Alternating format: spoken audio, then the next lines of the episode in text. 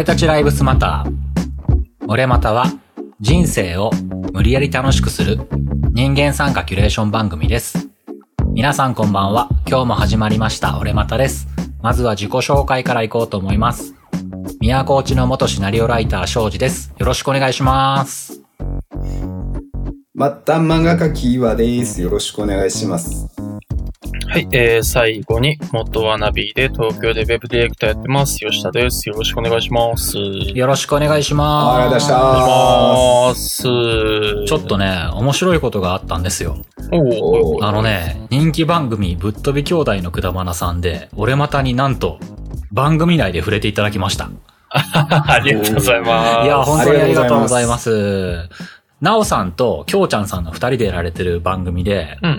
俺ね、割とね、サイレントリスナーで隠れリスナーでね、結構聞いてるの多いんですよ。それでね、このぶっ飛び兄弟のくだばなさんも聞いてて、いつものようにちょうど聞いてた時に最新回を、うんうん。俺また面白いってツイートをしてくれた、ハッシュタグ付きのツイートを見つけて、うんうん。で、俺その時聞いてたから頭が混乱して、あれって、それで、あ、うちのツイートしてくれてると思って、えーすごいそれもありがたかったんですけども、それでラジオでも喋っていただいて、その中でね、あの、僕らの評価がね、あの、きょうちゃんさんがしてくれた僕らの評価がね、スマートおしゃれ狂ってると言っていただきました。おしゃれ。めちゃくちゃ笑っちゃっ。おしたゃれか。褒められてるのかね、狂ってると言われてるのかよくわからないんだけどね。ただ、俺、あの、くだばなさん聞かせていただいて思うんだけど、うんうんうん。あのね、すごい、あの、なおさん、きょうちゃんさん、どっちも面白いんだけど、きょうちゃんさんのね、うんちとね、おならをね、あんなにスマートに話せる人は俺はいないなと思ってね。だいぶ語弊があるとこだけピックアップしてきた。そうそうそう。うんちの話をさらっと入れ込んでくんだよね。えー、だからスマートおしゃれ狂ってるさではね、全然あなた方は負けておりませんねということをここで言っておこうかなとうんうん。思うのと、そうだねああともう一つね、ちょうどその回聞いてて話題であったのが、あの、同級生のね、昔よく鼻血を出してた知念くんっていう人の話をしてて、ああ、言ってたね。うん。そこで思い出しちゃったことがあって、岩ちゃんと高校生の頃にね、フェチシズムの話をしてたことがあったのね。うんうんうん。何フェチかみたいな話。何フェチかみたいな、まあうん高校生がね、話してたんだけど、そこで岩ちゃんがね、あの言ってたのが、うん。俺、学校でさ、突然鼻血を出す女の子がすげえ好きなんだよねって言ってなかった ちょっと語弊があるな。違う違う。マニアックすぎるでしょ。違うの？突然鼻血を出す女の子が好きなわけじゃない。何何何？鼻血を出してる女の子ってちょっと可愛いよねっていう。一緒じゃん。いや全然変わんないよ全然説明が違ってねえじゃん。一緒じゃん。違う違う。エピソードが違うんだ。例えばなんかこう、暴力沙汰で女の子が殴られて鼻血出してるの可愛いとかだったらんやばいでしょ、うんうんそうじゃないんだって。もう全然こう、なんか、おもむろ鼻血が出ちゃったみたいな。な、なんか、ちょっとなんて言ったらいいんだろう。これは難しいな。全く話が、俺が言ったことからね、発展してないんだけど。本当だよ。本当だちょっとさ、あの、全然切っていいから鼻血の話していい？いいよ。ちょっとだけ。俺ね、今鼻血の話からさ、電撃的に思い出したんだけども、これって多分ね、あの、俺が幼稚園の時にね、幼稚園行ってたのよ、かつて。うんかつて言ってたな。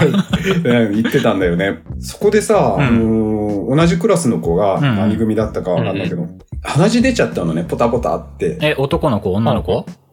あー男の子だったと思うんだよね。はいはいはいはい。で、鼻血が出ちゃって、うん。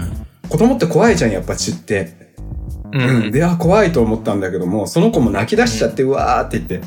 で、その子の泣き方がどんどん激しくなるにつれて、鼻血の勢いも激しくなって、最終的にロケット噴射みたいにバーって地面に、なんて言うんだろう、もう、ちょっと浮くぐらいの勢いで鼻血バーって出て、そこの場でめちゃめちゃ地団ダー踏んでるっていう、鮮烈な記憶あるんだけど、これ、あるのかな、そんなこと。宙に浮いたの？鼻血の勢いでロケット噴射で。いや、う、もう浮きそうなぐらい、だから、こう地面にこう、ホースで、ちうんょっと先っぽをギュッてつまんで、ブシューって水が、勢い強くなるじゃん。あんな感じの勢いで鼻からバシャーって出て、うんビタビタビタビタビタって。なんだろうね、インパクトで記憶が歪められてるのかな。浦安鉄筋家族とかの世界観でもそうそううそうそう、本当その漫画みたいなイメージで。これって、事実じゃないですよね。空の？空のかな？怖くないな。全然怖くねえな。すっげえはっきり覚えてるの、でも。いや、でもそんだけ鼻血出しても大丈夫って、ただ子供って元気だね。まあ、いたと仮定してな。うんいたと思うんだよ嘘な。雑な感想、本当か？だからそこからもしかしたら俺は鼻血に対して何かこう、うん一種の手続きや興奮を覚えるようになったかもしれない。歪んだ性癖だな。先週のバンギャの女の子よりだいぶやばいと思うな、俺はそっちの方が。そうだねこっちの方がやばいよ。怖いねいや、そろそろ終わっていい？ああ、どうぞ。すいません。失礼しました。ということで、それでは、あの、はいはいあそうだ、あの、改めまして、えーぶっ飛び兄弟のくだばなさんありがとうございました。ということで、ました。ありがとうございます。で、今日は本題に入っていこうと思うんですけども、本当はまあ、この回、うん。うん。うんあの、まあ、いろんな別の話しようかなと思ってたんだけど、うんうん。吉田くんの一年発起、うん。漫画を描くぞ会から、うん。めちゃくちゃ熱い声援が届いたんですよね。そうですいいね、いいよ。なので、吉田くんが、あの、はっと我に返って、焦りながら、うん。ちょっと、この企画、続きを早めにやった方がいいかもしれないっすって言ってきたんだよね。そう、あのー、だらだらやろうかなって思ったんですが、うんうんうん本当に熱いお便りがいっぱい来てしまって、やらざるを得ないなって思ったんですよね。おーだから進捗だ。うんうん。いや、うん、進捗報告をしますね。はい。なんですげえ元気がないの。現実が迫ってくるんだよやんなきゃいけないことがいっぱい見えてきたんだよ。ああいう風に複数人でうんいるときに、うん俺こういうことしたいんだよねって言ってる時のやる気ってすごいよね。うん、すごいすごいわ半かるわ端かる。ない。一番楽しいしね。一番燃える一人になった瞬間もう何にもやりたくないもんね。そうそう。何もやりたくない。本当にそう。あー、だりーっつって。そうそう。なんで酒でも飲んでたのかよとか思っちゃいますよね。よくあるよなち。ょっとね、ここでね、吉田くんへの熱い声援をまず送ってくださった方々を、あの、いや、もう。一通り紹介させていただこうかなと 思うんですけど、ありがとうございます。はい。うんはい。吉田くんへのプレッシャーとして、えーまず、え足湯ジャコフさん、えーいただきました。名前ありが変わっとんねとうございます。ありがとうございます ありがとうございます。元足湯 .com さんですね。あほうほうほうそして、えー船右衛門さん。うんありがとうございます。ありがとうございます。そして、アンセルさん。ありがとうございます。ハンセルさんの重いな。うん そして、あやほさん。はい。ありがとうございま。す。あ、ありがとうございます。そして、えーこの方、鈴健さん。いただきましたおありがと。うございます。おこの方、うん初めて、あの、メッセージいただいたんですけども、ミッドナイト番外地という、えーポッドキャストをやっておられる方です。プレッシャーをここで吉田くんにかけていただけるということで、本当にありがとうございます。うんうんありがとうございます。えーそして、茶芝さん、いつもありがとうございます。ありがとうございます。ありがとうございますそして、えー、マーヤさん、ありがとうございます。あ、ありがとうございます。あとね、マーヤさん、この、えっ、と、応援メッセージの中に、今更だけど、うんうんアートワークの庄司さんが抱いている、まあってスナック菓子っぽいのなんだろうって、あの、アートワークについて俺またうん。うん、俺も知らないんだけど、ここでちょっと、岩ちゃんからね、説明してもらっとこうかな、ついでに。それ説明、な、そんなお菓子抱いてたっけ？すら覚えてないんだ。あんまり覚えてない。なんだろうな。俺も気になっててねああのね、うんお菓子抱いてる理由っていうのは、庄司くんがさ、うんうん庄ちゃんがうさ、ん。カールが大好きで、ああ、小学校の頃。えーうんそう、カールチーズ味ずっと大好きだったんだけど、うんカールってなくなっちゃったじゃん。亡くなったんだっけ、うんカール。そうか、う、そうか。カール終わっちゃったんだよ。かわいそうだなと思って持たせたっていう記憶は。まあって何まあって。わからんわからん。それはわからん。何それ？怖い。適当に。カールって書くのもなんだなと思って、まあ、マールにしたけど結果マーになったとか、そんな感じじゃないかな。わかんない。もしくは字が下手なだけかもしれない。なるほど。まあ、聞かなきゃよかったみたいな、しょうもない理由でしたね。大した理由はないんです。いや、まやさん、ありがとうございます。ありがとうございます。えーそして、シンゴアットリスナーさんからも、えー応援のメッセージいただいております。ありがとうございます。ありありがとうございます。そして、宇宙話のりょうさんからもいただいております。あ、ありがとうございます。ありがとうございます。ありがとうございますあの、この方もね、偏差値36から天文学者っていう肩書きを持っておられる方でね、まさにチうんャレンジの人だなっていうことで、そんな人からうん吉田くんにプレッシャーをかけていただいてるっていうことは、同列ではないぞ。そんな立派な人間ではないぞ。そうだぞ。いや、頑張ってやいきめてくれ、ますので。りょうさん。はい。りょうさんありがとうございます。ありがとうございまあす。りがとうございます。サッパさんからも応援メッセージいただいております。ありがとうございます。ありがとうございます。そして、ふわふわペリカンラジオのピカリさんからもいただいております。ありがとうございます。ありがとうございあります。がとうございます。そして、トムさんからもいただいております。トムさんね、僕も30歳になるので、何か新しいことを始めようかと、なんか吉田くんから触発されてという、なんか吉田くんが影響者みたいなね、感じになって広がっているのでうん、うん。で、そこから吉田くんだけが脱落するというのはもう許されませんね。うん許されないね。嫌な話のつなぎ方をするね、庄司さん。トムさん、本当にありがとうございます。ありがとうございます。えー、そしてありがとうご、ざいます。ナルト姫ごとのナルト姫さんからも、えーいただいております。ありがとうございます。ありがとうございます。なんかね、あの、決意すごいですね。チャレンジは素敵って。私は現状維持に必死ですがといただいておりますけども、この方ピアニストなんですよね、プロの。うん、うん、おうん。ーあの、現状維持って多分僕らが想像するよりも相当ね、厳しい現状維持だと思う。世界だろうね。ねうんううんん。この方にね、あの、チャレンジってすごいですよねって言われてる吉田くんにまたプレッシャーがかかったなと僕は思いました。胃がキューってなってそうだよる、今。ギューってなってる。失礼だよね。中途半端なことしたら失礼だよ。。あの、もうタオルを持っていないじゃないか。ナルト姫さんありがとうございます。ありがとうございます。ありがとうございますそして、シュルトケスナーモさんからも応援メッセージいただいております。ありがとうございありがます。とうございます。えーそして、古太郎さんからもいただいております。ありがとうございます。ありがとうございますおーそしてえー、カイオさんからもいただいております。ありがとうございます。ありがとうございます。ちょっとね、皆様からの熱いメッセージ一つ一つ読み上げたいのですが、ここでは一度、うん吉田くんにはね、全部読んでいただいているので、うん、うん。うん、そのプレッシャーを十分感じてて、これ以上にね、内容まで読むと吉田くんが潰れるかなと思って。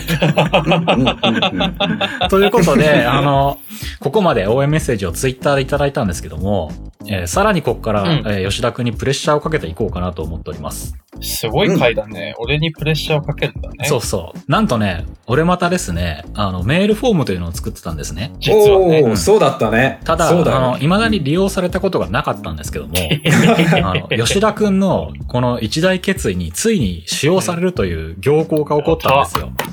おりがとうございーます素晴らしい。なので、こちらも紹介させていただきたいと思いますので、えー、まずは、はい。ゆうすけさんからいただきました。ありがとうございますあ。りがとうございます。えーちょっとかいつまんで読ませていただきます。こんにちは。いつも俺また楽しく聞かせていただいています。吉田くんの重大発表を聞いてすぐにメールを書いています。漫画を描いて賞を取りますと聞いて、えと飲み込むのに時間がいりました。が、その後の戦略的な考察から、俺またの本気度を感じ取りました。皆さんのチャレンジ、応援しております。から、すごくいろいろ書いていただいてあるんですけども、まず先に言っとかなきゃなんないのは、俺またの本気度ではなくて、吉田くんの本気度ということで、受けそう取っていうただければよなと。。うん。一緒くたにしないでほしい。おいおいおいおい。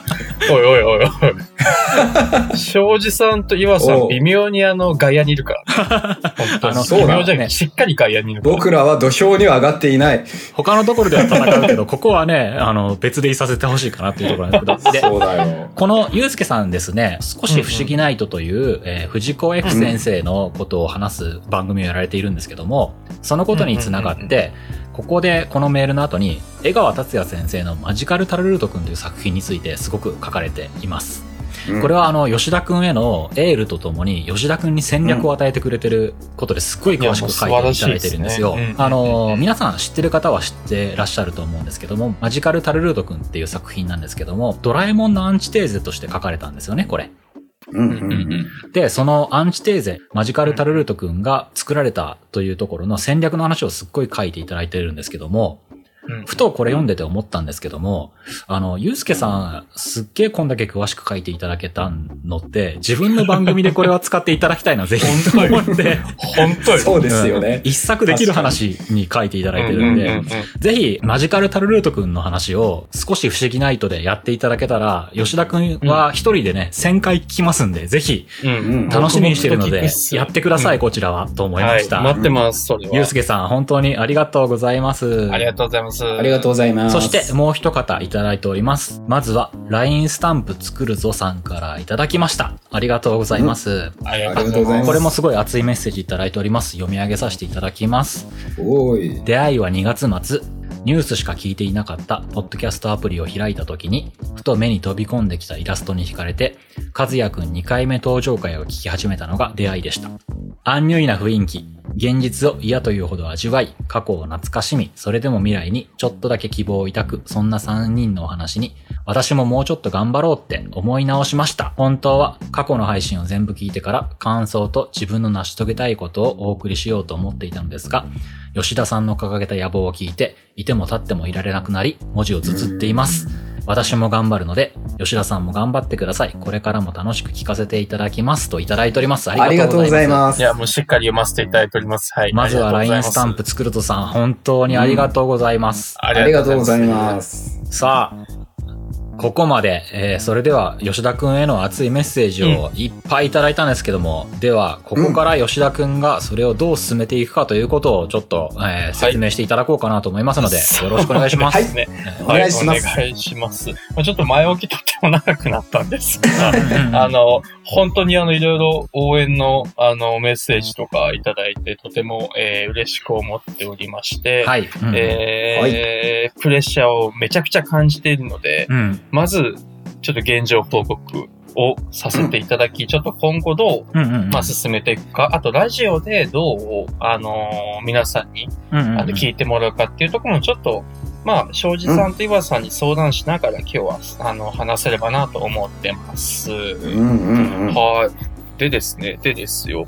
まず、もうちょっとわかりやすく持ち込む漫画雑誌は決めちゃおうかなと思ってて。なるほど。うんうんうん。ああ、そうそういいじゃない。そうするとね、やっぱりあの、前回岩さんも言ってくれたけど、皆さんの僕を殴る拳の握り方とか、あの、スタンスが決まるわけじゃないですか。そうだね、うんどういうことを言えばいいかっていうのがはっきりしていくもんね。そうそうそうそう。そうだねまあ、うんあのーハイキックなのか、あのーカーフキックなのか、それともジャブなのかみたいな、殴り方の切り方をね、ちょっと固めていただく意味でも、まず雑誌を決めたいなと思ってて、はい。うんうんえっと、まあ、そこはちょっと僕も大好きな雑誌で、んあとはまあ前回もここがいいんじゃないかって言ったアフタヌーン。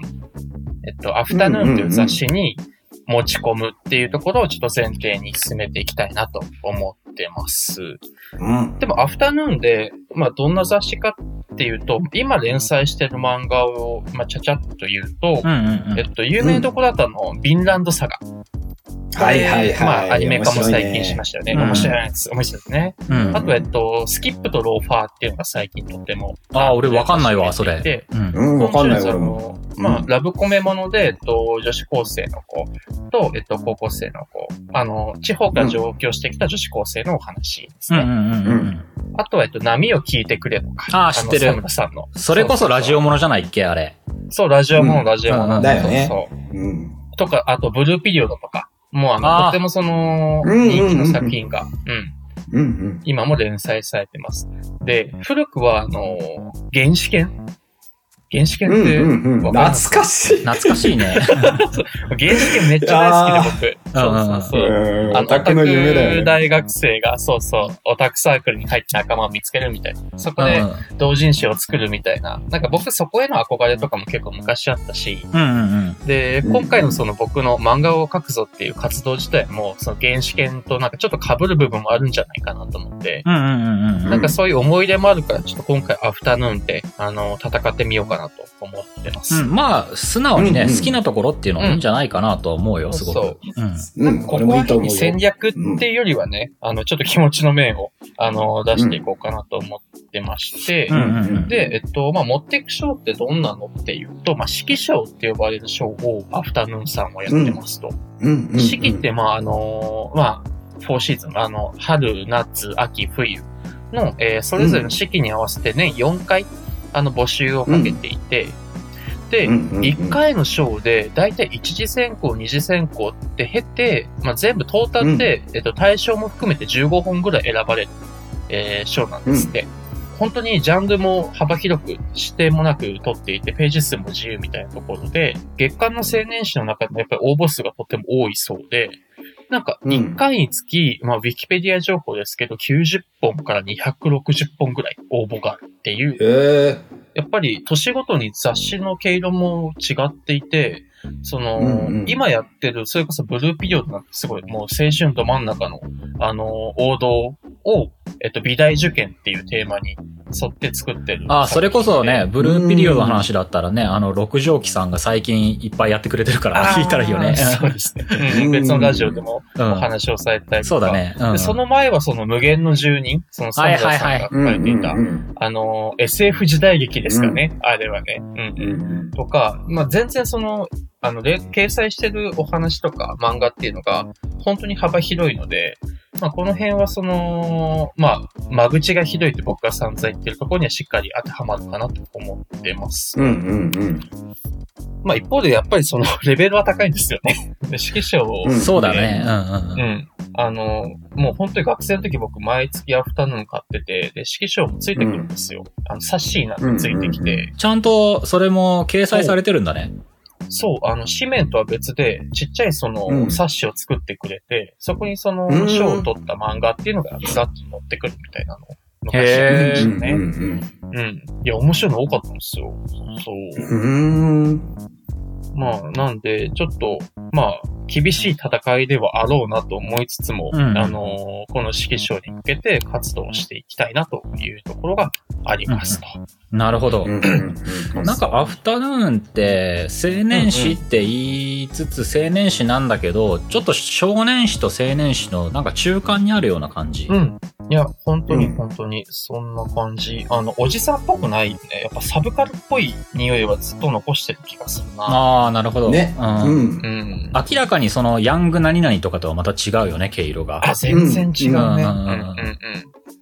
で、今挙げた、あの、作品も一通り僕買ってるから、やっぱり、なんか、面白そうだなって思うのが結構アフタヌーン系だったりするんで、なんとなく僕の、あの、頭でっかちな部分のだいぶを占めている、あの、雑誌かなと思ってます。うんうんうんうんうんいいんじゃないですか？なんかうん、面白そう。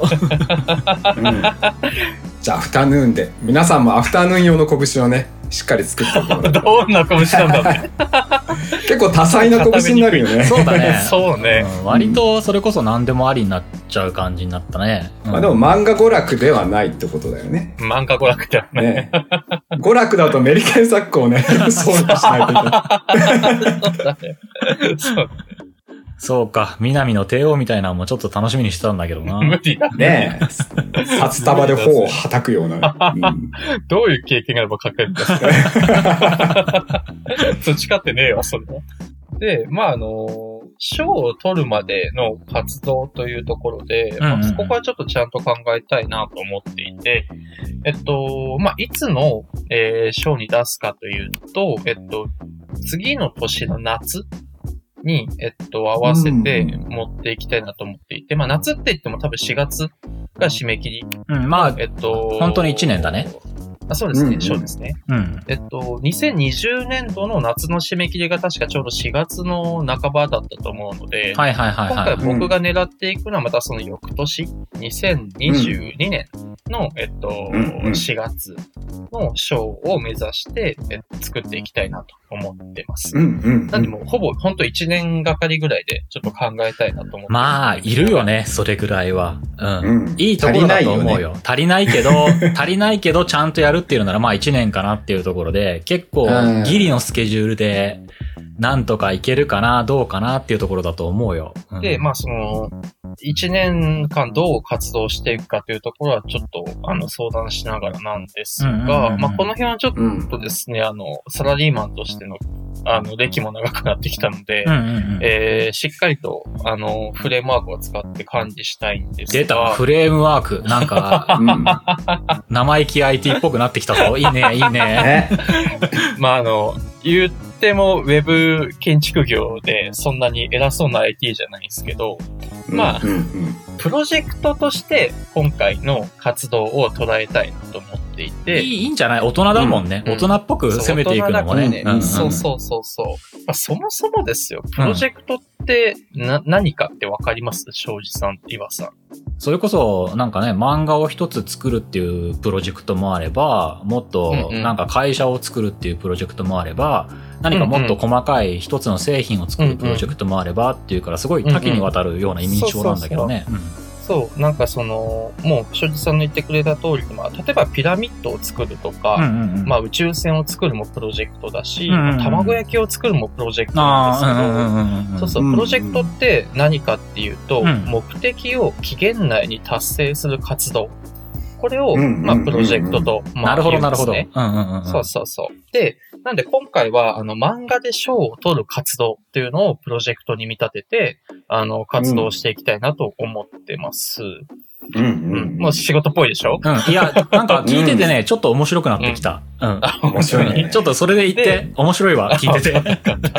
で、その、プロジェクトをうまく管理するための思考法っていうのが、その、世界で、あの、ちゃんとまとめられていて、で、その思考法というか、その考え方のベースっていうのが、うんピンボックっていう名前のフレームワークが確立されてるんですね。うんうん。で、ピンボックって何何かって、あの、略、何の略称かっていうと、えっと、プロジェクトマネジメントボディオブナレッジの略で、うんうんうんあの、まあ、うん。プロジェクトマネジメントを体系的にまとめました、みたいな、あの、ものですと。うんうんで、なんか、えっと、これを突き詰めると PMP っていうのは、その、プロジェクトマネジメントプロフェッショナルだったかな？っていう資格があったりとか、まあ、その、IT 屋さんだと、結構この PMBOK っていうのをベースに何でも仕事をしていまして、で、まあ僕もその、ウェブのプロジェクトとか、なんかその、CRM 入れようとか、MA 入れようとか、なんか、ややこしい IT 系のプロジェクトは基本全部この PMBOK っていうのをベースに、まあ仕事のセットアップをしてるんですね。はいはいはいはいま。あちょっと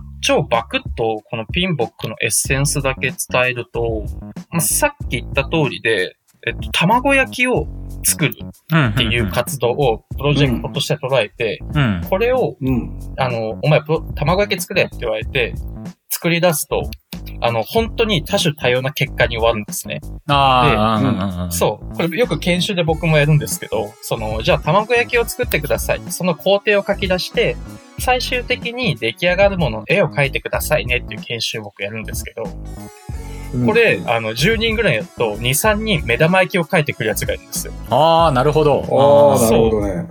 で、あの、なんで目玉焼きになっちゃったのっていう話を聞くと、いや、これ卵焼きですよってその人は言うんですね。はあ、はあはあはあ前提の理解をまず、あの、合わせて、うんうんうん。そこに向けて、その、じゃあ、この目玉焼きだとして、これ誰のに食べてもらうの？いや、僕が食べます、みたいな。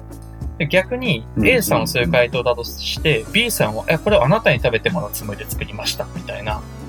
もうその、そうすると、受けて、最終的に、その、卵焼きを食べる人の想像も違ったりしちゃって、はいはいはいはいはい。ステップも違うし、やり方も違うし、できるものも全然違うみたいな感じになっちゃうんで、そうならないために、ちゃんとこう体系だった知識をもとに、プロジェクトを進めていきましょうねっていうのがピンボックという考え方になります。最終の完成形っていうのをちゃんとみんなで共有して、きっちり作りましょうよっていうところね。うん。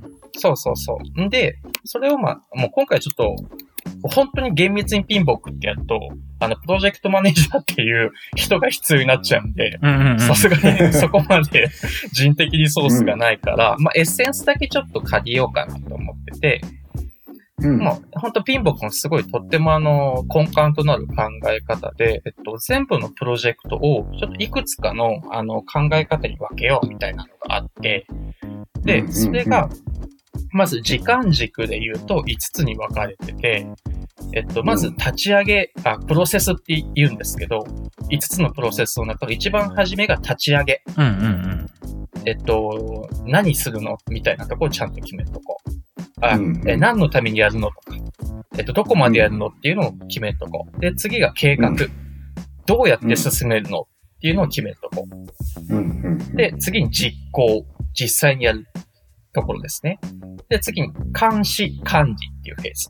実行してる中で、あの、問題がないかとか、えっと、うんゴールが変わってないかとか、なんかそういうところを見てくる。うんうんうんで、最終的に終結っていう、えっと、もう全部プロジェクト終わらせました。終わらせるために、えっと、どうしたら終わるかとか、ここでこうやったから終わりましたよっていうところまで持っていくっていう5つのプロセスがあります。よくさ、うんよくさ、ちょっと口挟んじゃうけどさ、漫画家の方で、うんうん。あの、筆が乗ったらさ、それこそ水島真司先生がさ、本当は三振させるはずだったのに、実際書いたらホームラン打っちゃったんだよね、みたいなこと言うのじゃそうそうそうそう。う。でも、そういう天才派なことはなくて、本当に最後までちゃんとやるっていうのを、あの、ビジネスっぽくやるんだね。そうそうそう。だから、うんあの、僕は天才じゃないし、急にキャラがホームラン打ち出すこともないから、僕と岩ちゃんは、あの、急に水島先生みたいなことやったら、遠慮なくハリセンで叩いていいわけなんだね。そうそうそうそう。お二人は、監視と管理をやっていくような感じですからね。なるほど、ないるほど。ここはどうなってんのとか、うんうんまあそういった役割分担もできるかなと思ってますので、うんその知識ベースの話に戻ると、まあその5つのプロセスって横軸、時間軸があって。で、その時間軸ごとに10個の知識エリアっていうのがあるんですね。その時間軸ごとに、その10個の考え方でいろんなものを管理しましょうみたいなのがあって、えっと、ざーっと言うと、統合管理、えっと、全体を管理していくこと。はいはいはい。うんで、次にスコープ管理、えっと、どこまで何をやるかを管理すること。うんうんで、次にスケジュール管理。もう、もう名前の通りですね。えっと、いつまで何をやるかを管理すること。あと、コスト管理。えっと、予算の中でちゃんとできているかっていうところを見ていくこと。うんうんで、次が品質管理。えっと、ちゃんと、あの、定めた品質レベルになっているかっていうのを管理するとこ。うん。あと、組織管理。えっと、まあ、誰が何をやるかとか、あの、人員がいなくなっちゃった時にちゃんと補充しましょうみたいなとこ。うん、あと、コミュニケーション管理。誰と何を、えっと、どういったツールを使って、かえっと、コミュニケーションを取るかっていうところを管理すると。あと、リスク管理。リスクがないかっていうところを、あの、監視する。リスクだらけだけどな、とりあえず。そうなんだよ。今回はもう、どのフェーズでもリスクを常に監視しなきゃいけない。なるほど。あとは、そうそう。あとは調達管理。えっと、まあ、資材とかを調達しましょうみたいなとか。うんで、えー一番最後が、えーステークホルダー管理。えっと、関係者間の利害調整とかを管理するとこ。うんで、うんえっと、ざっと言うと、僕らのとこ、えっと、今回僕のプロジェクトはですね、全体いっぱいリスクがあるので、リスク管理大事なんですけど、うん。ステークホルダー管理がとにかく大事だと思っていて、そうまあ、あくまで、まあ、今回の、その、プロジェクト自体は、うん。まあ、厳密にはこのピンボックを使ってっていうよりは、このエッセンス、ちゃんとプロセスを分けてやりましょうね。で、それに対して進捗が悪いときは、じゃあどこの、えっと、考え方が足りてないんだろうっていうところは知識エリアの中から考えましょうねっていうぐらいの感じでやっていきたいなと思ってますと。そしたら、あの、それに当てはめていけば、わかりやすく考えられるかなと思うんですよね。あの、締め切りに間に合わないから、じゃあ品質を落とそうっていう判断ができたりとか。うんうんああ、うんすげえな、そこまで考えてんだな、やっぱ。で逆に、その、ここはもう外注出しちゃうよ。例えば、あの、背景間に合わないから和也に書いてもらおうか、みたいな、うんなるほどなるほどそういう判断も取れるんですよ。だから、その、フェーズごと、ちゃんとフェーズを分ける。で、フェーズを分けたら、その時その時の、あの、タスクとかをちゃんと管理しましょう、みたいなのを、まあ、この思考ベースでやっていきましょうっていう話でございますと。ほんで、そうそう。なんでこの考え方を使おうかって思ったのが、あのーまあ、ウェブ屋さんで IT 系の人間だから考えやすいっていうのはあるんですけど、うんうんうんその、学生の時とか振り返ったり、あとはその、いろんなその漫学志望さんの人もちょっとついたり、覗いてみたりしたんですけど、そのうん持ち込みまでいけない理由ってなんだろうなって思ったら、やっぱり、あの、プロジェクト化できてないんですよね、きっと。ああ、そうだね。漠然と書くになるってことね。そうそううん書くぞっつって原稿に向かうみたいな。いや、何ようんうんとか、どうやってとか。あの自分って今何が足りないんだってわかんないけど、書き出してしまうと、こう若い子のはいいと思うんですよ。もうそのまま、わーっと書いて、あ、なんかできねえな、つって、じゃあもう一回だってできると思うんですけど、若い子は若い子で、あの、自分を天才と信じて、天才が開花するまで繰り返すだけでいいんだよ、本当に。そうそう。自分の天才さを磨くのは、それはそれで俺はね、すごくいいことだと思うけどね。そう。うんそう、若い子はそれでいいんですけど、うん。うんうんもう僕30歳なんですね。で、かつ、子供2人もいて時間も限られているので、うん。うん、まあそうだね。うんそうそう。限られた時間でやることを決めないと終わらないと思うんで、まあ、ちゃんとやりましょうというのと、あと、えっと、もう分かってるんです。僕30歳なんで、あの、漫画を急に書き出し、書き出して、あ、もうこんな才能があってめっちゃ書けるじゃんってなんないのは知ってるんですよ。だって培ってないんだもん、何も。そっかそっか。うん。そうそううん。培わないと何もアウトプットが出ないというのは知っているので、うんうんう。その、漫画を描くぞって言って急にいいものができるはずがないのはもう、もうここまで生きてきて十分理解してなんか。ね、伝説のブルース歌手みたいにね、歌ってみろって言われて歌ったら歌えちゃったのよみたいなやつじゃないよね。そうそうそう。絶対そんなのないんだって、本当に。培わないと何も出てこねえんだっていうのはなるほど、なるほど。ど。うんそうそうそう。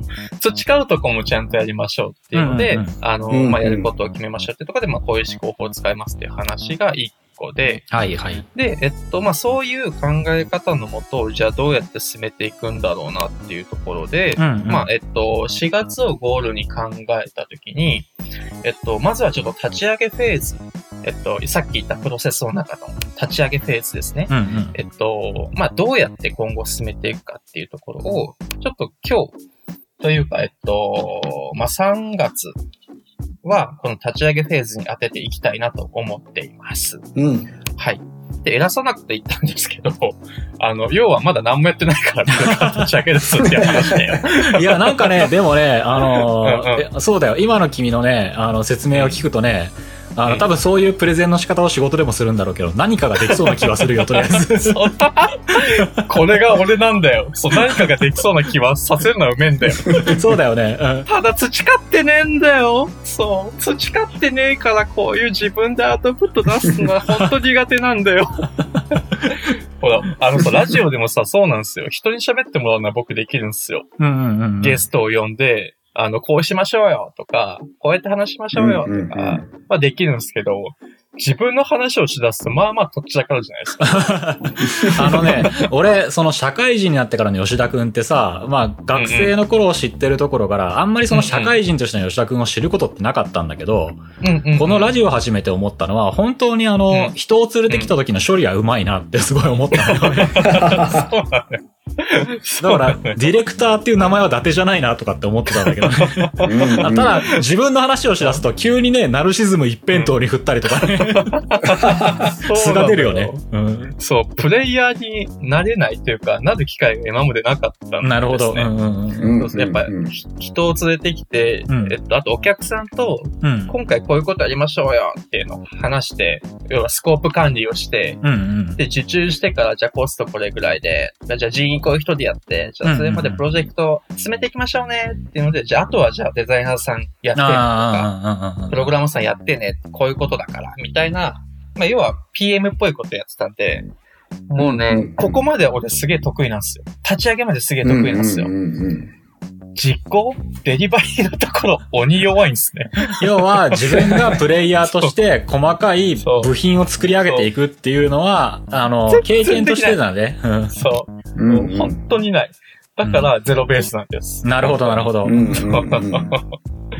うんうんうんですです。で、えっと、うんまあそんな中でじゃあどうやって進めるかなんですけど、まあ、あの、漫画の工程って、まあ分けると、まあお話を作って、で、お話をもとにネーム、あの、下書きのようなものですね。漫画の小回りまでした、あの、下書きを作って、で、次に、えっと、まあ、実際の絵を入れる下書きが入り、うん。で、そこにペン入れをして、トーンワークをして、で、えっと、まあ、調整して完成みたいな、まあ、ステップが分かれると思うんですけど、あの、このラジオの中で、その、どこを重点的にやるといいかなと思うんですけど、思ったんですけど、やっぱりストーリーだと思うんですよ。あうんうんまあそうだね。うんうん。そう。あの、絵は見せられないから。あの、まあ、そうそう。むしろね、どっかで絵は見せてほしいけど、絵を見せて下手くそだって言われても、なかなかそれはアイディアもらったところでうまくはなれないからね、すそうなんぐには。そうそうそうそう。うんうんうんラジオの方はメインはちょっとお話を俺がいくつか考えてきて、まあそれを庄司さん、岩瀬さんにボコボコにしてもらいつつ、あとはリスナーさんにもボコボコにしてもらおうかなと思ってますと。うんうんで、絵の方はもうツイッターと、あとえっと、活動報告自体は全部ノートであのまとめて、今後、あのーうんうんお伝えしていこうかなと思います。あの、ちゃんとうんプロジェクトマネジメントっても報告がとにかく大事なので。なるほど。成果物をちゃんと出していかなきゃいけないから、今月はこれやりましたわ。そう、大人なんだよ、俺は。今月ここまでやって、ここまで成長しましたわ。ノートで毎月ちゃんと出します。でそれを見てください。俺またノートも活用がついに始まるわけですね。始まる。そう、作ったはいいってない、うん。あのノうんートを、うんうんやろうかなと思ってますと。まあ、なんで、えっと、ちょっと取り留めもなくなっちゃったんだけど、進め方としては、えっと、まあ、3月4月は立ち上げて、まあ、漫画を描く環境を作り、えっと、持ち込むための、その、まあ、原稿のサイズであったりとか、あとはそのどういう形式なんだっけっていうところを全部一通りまとめて、えっと、もう成果物を、えー作り上げる準備、やることっていうのをもう全部一通り整理をするっていうところまでを、まず一個ゴールとしますと。で、えー並行して絵を描く作業っていうのは、これはもうずっと続けなきゃいけないので、要は絵の筋トレですね。うんこれは、えっと、毎日と辛くなるから、えー週頑張って、えー何かしらを書いて常に上げ続けるという状態をはいはい1年間続けうんます。うんなん。で、えっと、枠組みとしては漫画の進捗報告、うん。お話の相談、うん。お話を皆さんがボコボコに言ったのに対して俺がやり返すみうたいなのを、んうんうんうんラジオで、まあ、毎月1回か2回、継続的にやっていきたいなと思ってます。で、えー、ツイッターとかの方で絵の、あのー方は展開していくので、ちょっとそれを見て、ボコボコにするのは絵の方、えー、ツイッターの方から。あのね、あの、ツイッターやってない方にも見ていただけるために、まあ、リンクを貼るなり、それをうんの、あの、ノートの記事もあってもいいかもしれないけどね。うんうん。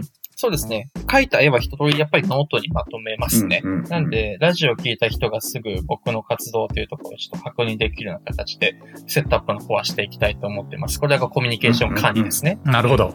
うんそうです。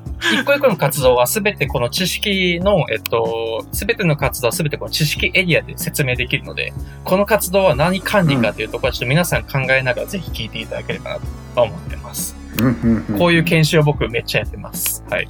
うん で、まあ真面目にね、話したけど、まあ頑張るっすしか言えなくて、うん、まあそうだよね。でまとめると。そうそうそうそうそう。で、一応ね、その、いや、お前口だけじゃんって言われたくないんですよ。僕もうん30歳なんで。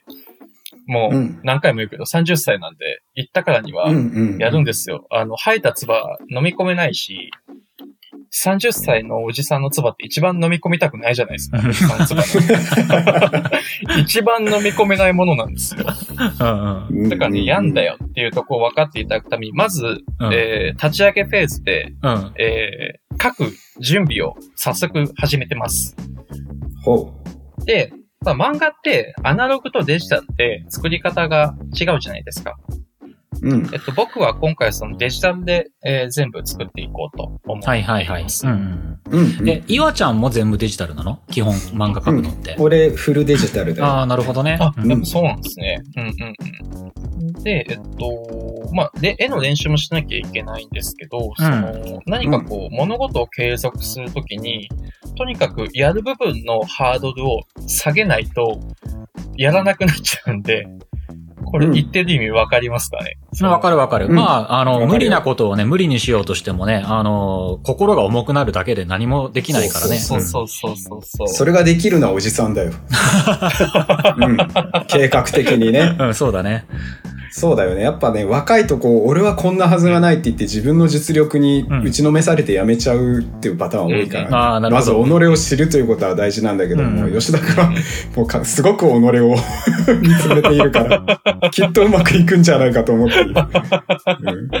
あそうそう。で、ちょっと話戻して、環境の部分なんですけど、まあさっき言った通りで、うんさっと絵を描ける環境とか、漫画を描ける環境にしなきゃいけないから、えっと、うん。全部パソコンでもなく iPad でやっていこうと思ってまああ、おうおういいね。新世代だね。うん。うん。す。そう。あの、まあ開けばすぐ描ける状態にするっていうのが大事かなと思って。うんうんうんうんで、えー、早速ですが、私 iPad Pro 買いました。12.9インチ。うん。マジか。はい。えっと、Apple Pencil も、えー、付属で買いまして、えー、17万9000円払いました。やったね進め方が大人だな。いや、大人だ、大 大人。な進め方だ大な。人まあまあ、あ無金利だったからね。うんもうフルローンだよ。なるほど。余震があんだよ、こっちは。強い余震が。借りれんだよ、そんぐらい。自分への投資だな。うん。あとね、俺もすでいやいいね4500万円のローンがあるからね、17万増えたところで怖くねえんだよ。わかる。誤差だわ、誤差17万なんて。なんかね、でも今う、ん今こうやって話を聞いていったら、うんあの、俺の想像よりも結構マジだなと思った。マジよ。大マジよ、こっちは。ここまでは。立ち上げの鬼だからね、俺は。こっからがつまあ、ない。でもいいよ。まず立ち上げに勢いがないとね、何事もね、そうなんだ良くないもんね。そううん。まあ、早速ね、17万の借金をこのプロジェクトのために、えー負ったので、やらざるを得ないっすっていうとこを皆さん、ちゃんと報告しました。もうここまでやる気は出してますので、もうここから具体的にアウトプットをどんどん提示をして、えー皆さんとど付き合いをしていければなと思っています。なるほど。うんっ。ていうとこまでが僕の報告で、えっと、ここからは相談ですね。うん。うんうんうん。おう、岩さん、漫画ってどうやって書いてんの？漫画なー ねえ、前聞いたけどさ、なんか、うん。いざそのゼロベースで書き出すときってさ、すごい大変だね。なんか、話書かなきゃないやすとか。ね すごい大変だよ。すごい大あ変だのね、なんかこう、わかんないんだよね。例えばじゃあこうさ、うんうん知識の、まずは知識だって言ってネームの書き方とかさ、前も話したかもしれないけど。本は2冊ぐらい俺も読んだと思うんだけども。結局じゃあその通りにしたらうまくいくかって言ったら全然ね、うまくいかないんだよね。まあ見る人にもよるかもしれないけれども、うん、そう。だからこう構えを知ったからといってホームランは打てないっていうかそういうことで、だからうん。臨機応変になんかうまくそのコントロールしなきゃいけないものなんだな、技術や知識っていうのはっていうのを結構いろいろ言われた上でようやく気づいたなっていうことはあったね。なるほどね。うん臨機応変ってプロジェクトマネジメント上一番嫌な言葉なんだよ 嫌でしょう。だから俺なりに思うね、一つ、な。うんうん。吉田くんも使えるんじゃないかという練習の中の一つに組み込んだらいいんじゃないかって思うのがあるんだけどもあの、漫画の中でやっぱ印象的なシーンってあるじゃない？悲しいシーンとか怖いシーンとか。例えばショッキングなことがあった後に、えー入りそうなコマとか、そういうふうにシチュエーションベースで何パターンかこう書き出していって、その時に使われるコマ構図みたいなものを、うん、その手駒をいっぱい増やしておいて、で、書ける人は当然ね、もうちょっと俯瞰にしようとか、煽りにしようとか言ってコントロールできるけど、そこまでのね、画力がいきなり身につくかって言ったら難しいんで、うんうんうん。もう単純にそのシーンで効果的であろうっていうポーズの絵、うんうんうん。それだけを書けるようにしとくっていうのは結構ポイントで、あああ、なるほど。ね。の。自分の中で、え必要な漫画の絵っていうのにだけこう集中してめちゃめちゃ練習するっていうのもありだなと思うんだよね。シチュエーションみたいなのとか、カメラワークとか、なんかイメージのストックを持っておくみたいなイメージ。そうそうそう、ストックを持っておくっていうことがすごく重要だなと思うんだよね。いざ書いてみるとね、全然出てこないから、いっぱい映画見てたとしても、なぜか出てこないんだよ。そうなんだ。なるほど。うん。そうそうそう。でも多分吉田くんっていっぱい漫画読んでるじゃんそうですね。Kindle に100万円分の漫画が入ってますからね。そうだからね、こう出てこなくっても何かがあるこれではないっていうことは気づけるはずなんだよ。ああ、なるほど。ああ、うん自分の書いたこれではないっていう気づきは多分持てるはずで、それ気づきが持てないっていうのが実は一番厄介で、なるほどねこれ。自分の書けるものの自分の引き出しの中で完結しようとするから良くならないっていうのがすごく多いパターンかなと思うんだよね。これじゃないはずだっていうのがあると調べるんで、調べりゃいいだけの話で、うん真似すりゃいいから調べた後は。うん。それが大事だろうな。だからそんだけ Kindle 入ってんだったら資料の宝庫なんで、うんうんうんうん。極端な話、それ見て書けばいいって俺は思う。うんうんうんうんうん。とにかく見る、真似するっていうことを、なんていうのかな、もう頻繁にするべきだと俺は思うね。したがらないうん人ってああ、結構。多くて、う。うんんうまくならない、こう、若い、えーそれこそ学生さんとかって、まあ資料見ないんだよね、とにかく。なぜか知らないけど。うん。ど見たがらない。うまい子はやっぱね、見るんですよ、穴が開くほど。あるなるほどね程度書けるようになったら見なくなるかもしれないけど。うんうんうんうんうんその点、プライド今ゼロなんで、もうバリバリ真似できますね。うん。ああ、いや、金言っすね。めちゃくちゃ金言。だろ？うん。いいこと言ったな。プロびっくりしたわ。200万え部えさすが。苦労してるんだよ。辛いんだよ。そう、でもね、あの、吉田くんがさっき言ってたフレームワークってめちゃめちゃ共感が持てる部分があって、うんうんうんうんプロジェクトのフレームワークっていう話したけども、多分ね、うんネームっていうのもフレームワークみたいなもんなんだよ。ああ、なるほど。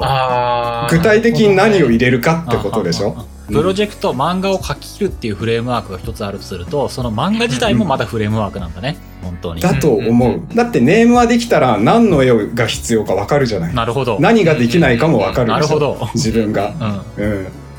じゃあ。こういう背景、こういう難しい絵が何個、何コマ必要でって言ったら極端な話、うんうん。ゼロから描かなくっても、それぴったりの資料を自分で写真に撮るなり、なんか用意するなり、うん映画からぶっこ抜いてくるなりして、うんうんうん。うん。うまいこと使えば、できるんだからうん絵がか、ある。なるほど。うん調達管理ですね。書けなかったらどうかと思う。サンプリングだな、うん。サンプリング。おのおのの言葉で喋るんじゃないの？一番難しいのは何が必要かわからないけど、何もかもできないといけないっていう思い込みだとああ、なるほどね。必要なものだけ作ればいいんだよね。うん。スコープ管理と調達管理ですね。そういうことですそうだね。うんうんううんんうんうん。そうそう、それだよ。うんだからこそ俺は、ネームは作った方がいいと思う。変わっていいんだからさ、いくらでも途中で。うんその最初のネームに固執しないでうん。別に3本でも4本でも書けばいい。ただ、そんなしっかりした絵じゃなくて、とにかく何が必要かだけわかるようにしておけばいいネーム。なるほどね。うんうんだとネームをね、うん先延ばしにする人は多い。設定をとにかく考えて、キャラクターを考えて、よしよし、もうこれでバンジー整ったって言ってネーム書き出したら全然書けねえってことはザラにあるんで。なるほどね。ああ、うんなんかやりがちだね、そういうのってね。これはネームの方が必要だと思うな。うんうん書くものがもう限られるから、うん無限にじゃなくって、うんうんうん必要なものが。気持ちも楽になるし、計画も立てやすい。変な話、その作り込んだ設定も18ページとか31ページの漫画だと全然見られないですもんね。うん。うん入らんよ。うんまあ、当然そのキャラクターを作り込むっていう上では必要な考え方だけど、やっぱりネームの中で、あの、漫画として読ませるっていう方が優先度高いですからね。と思うんだよな、うんでもなんかそう、そっちの考え方に、すごい固執して先入観を持ちすぎて、うんうん。そこから、あーがんじがらめになるのも怖くって、うんうんうん。うん。なんか常にリニューアルできる柔らかい部分っていうのは作っておいた方がいいのかなっていう気はする。うんうんうんうん、プロジェクトだとやっぱね、ずれてないかって言って、ずれたら修正って言って戻すっていうことが大事かもしれないけども、うん。うんうんうんうん。うん。場合によってはそこでプロジェクトそのものをちょっと修変えちゃう必要も出てくるのかもしれないね。うんうん。特にね、すごいカッコつけた言い方すると、うんうんクリエイティブっていう、うんうんジャンルってね、なんかね。全てが管理できないプロジェクトにはないやっぱクリエイティブっていうものにはふわって柔らかくて変わっちゃう可能性がある怪物のようなものがいるってことですね。うんうん。だから、うんそう、自分を縛りすぎないためにも曖昧な部分はどこか残しておいてもいいのかもしれないなと思うけど、それはちょっとはっきりとは言えないね。どっちが正解っていうのは。いや、あの、大丈夫です。IT 系なんで、ウォーターフォール型ではなくて、アジャイル型でいけばっていう。それ説明しといてちゃんと。むずむずいむずい。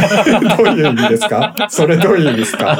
あの、システム開発とかって、あの、ウォーターフォール型っつって、えっうんと、うん。まあ、滝が下に落ちるような形で、工程が1個終わったら次、1個終わったら次っていう形で、えっと、進めるのが、まあ、一般的なんですけど、えっと、まあ、うん最近といったらもうあれなんですけども、ここ10年とかであるのが、アジャイル型って、まあ、素早いとか、俊敏なっていう、えっと、意味。うん。あとは、えっと、まあ、反復、えっと、とにかく、どんどんどんどん、その、開発単位を短くして、えっと、ダメなとこを早く見つけて、改善して、どんどん作っていくっていうアジャイル開発っていうのがあって、で、なんか今のその岩さんの話はどっちかっていうと開発の手法で言うとアジャイルに近いのかなって思って。ああ、なるほどね。うんうんうんとりあえずネーム作って見てもらって、えっと、修正点指摘してもらって、またネームを作ってっていうのをどんどん回していって、で、必要なものってこれだよね、これだよね、これだよねっていうのをネームベースで作っていくみたいな感じが、あの、漫画だと取れるんじゃねえかなっていうのを今聞いてて思ったっ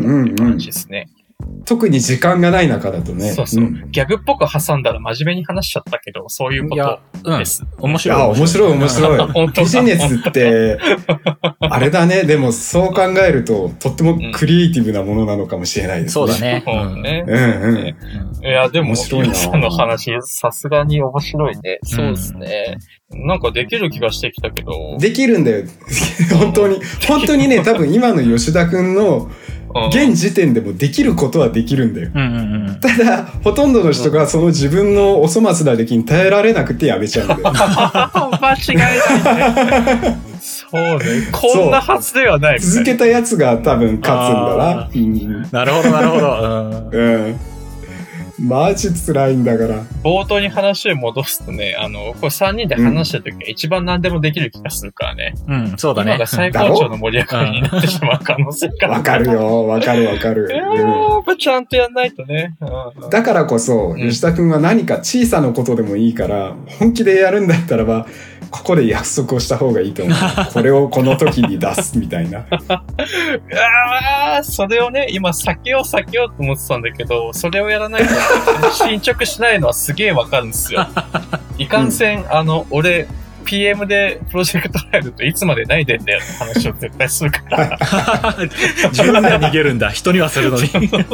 う んだからね、言う、言う、えっとね、えっと、月1の活動では、えっと、その月何をやってたかっていうのを全部まとめてノートに出すっていうのは一つやります。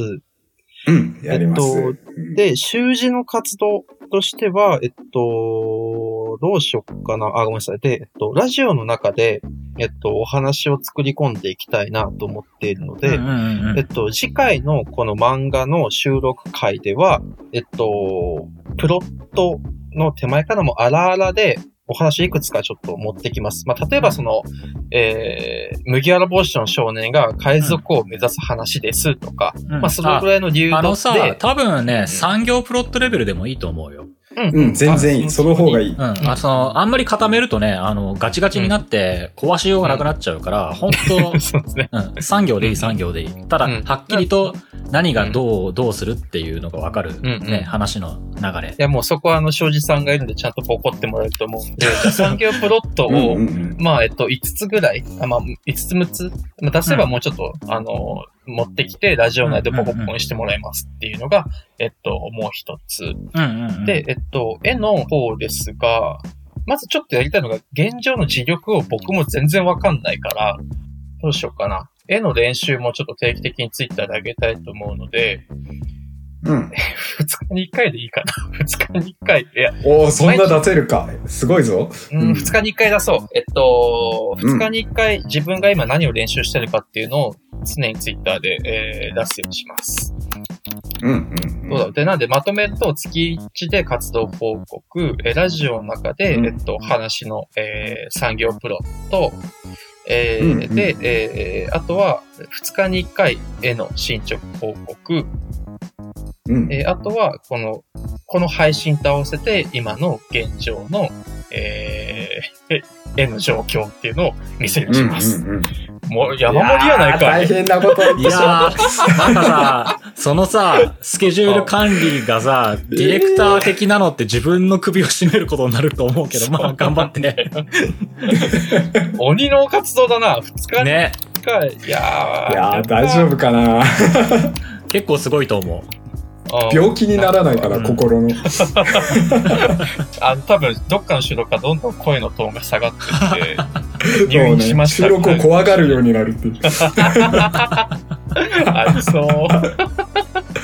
お腹痛いっつってね。ね。あるかもしれない。ね。うんうん。まあ、あの、そうん。れぐらい楽しみだな。感じでやりますが、あの、途中で泣きを入れて頻度を減らしてくださいとか言うかもしれないですけど、うんうんそしたらツイッターでボコボコにしてくださ うんうんうんい。。で、僕は、あの、お前ら書いてもねえくせにそんなこと言うんじゃねえってすごい逆ギレするんで、そこまでは、あの、様式美としていきましょう。うん。まあそこまでで一ネタだね。んそうだね。つれいやーでもね、本当に吉田くんのこの話は僕は勇気をもらってるんうんで、俺もすごい勇気をもらった。すげえなってうん。思ってるんで、吉田くんが本格的に書き出したら、俺も死ぬほど苦労して初めて書いた前に言った読み切りのうん。漫画の出さないよ。出せない理由があるから。うん。漫画を参考になるかもしれないから、吉田くんには見せるよ。マジか。見たい。うん、ネームも残ってると思うから。うんマジか。ぜひ。じゃあ、それを見せてもらうとこ、まず、あの、近しい。俺のルとして。支部をね。岩さんのそんなところを見せてもらえるとは思わなかったから。でもさらけ出すことだと思うよ。俺は絵とか漫画とか描くっていうのはね見られたくないところ。いや、そうだよね。クリエイティブとはそういうものだと思うんすよ。うん。そうだよ。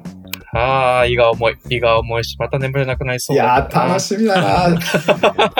だからね、あれだよね、翔ちゃんにもまたジャニス・ジョップに描いてほしいよね。俺もじゃあ絵を描いてみようかな、久々に。うん、みんなで描こうぜ。そうだよ、みんなでやろうぜ。で、まずは俺が先陣切るんで、あの、そうだね。うんそうだついてね。こようと思った人がいたら、ぜひ一緒にチャレンジしていきましょうよ。ああ、あ面、白いそうだね。こう、聞いてくださってる方もね、なんか、うん。